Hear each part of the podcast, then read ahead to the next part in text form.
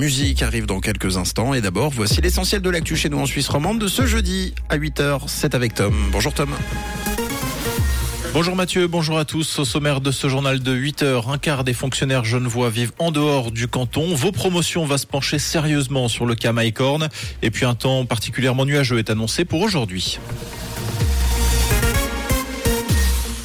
Un quart des fonctionnaires genevois n'habitent pas dans le canton de Genève. En effet, selon des calculs du journal Le Temps qui ne concernent pas les régies publiques, sur près de 19 000 employés de l'État, plus de 4 600 sont domiciliés en dehors du canton.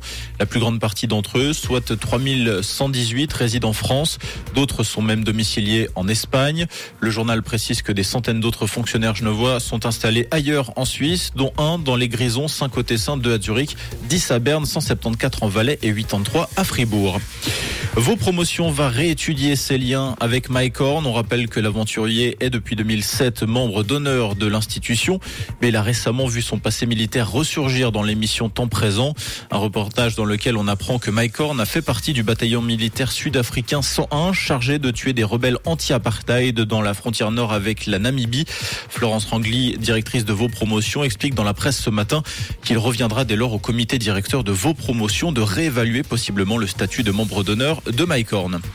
Rencontre au sommet pour la nouvelle chef du département fédéral de justice et police, Elisabeth Baumschneider.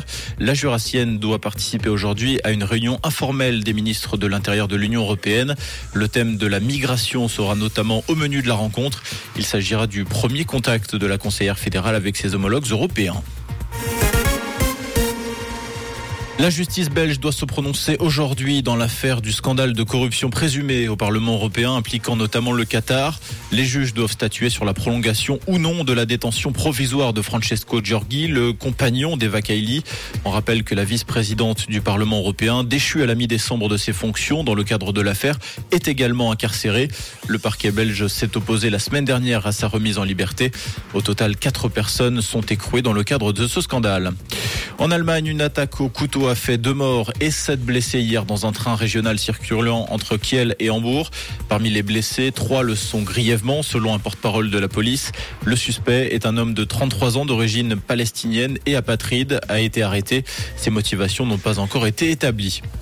Des illustrations des fables de La Fontaine cédées aux enchères pour 2,7 millions de dollars aux États-Unis. Il s'agit d'un album de 138 dessins fait par le dessinateur français du 18e Jean-Baptiste Oudry.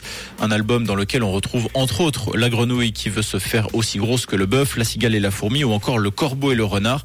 Il s'agissait du dernier volume intact d'illustrations.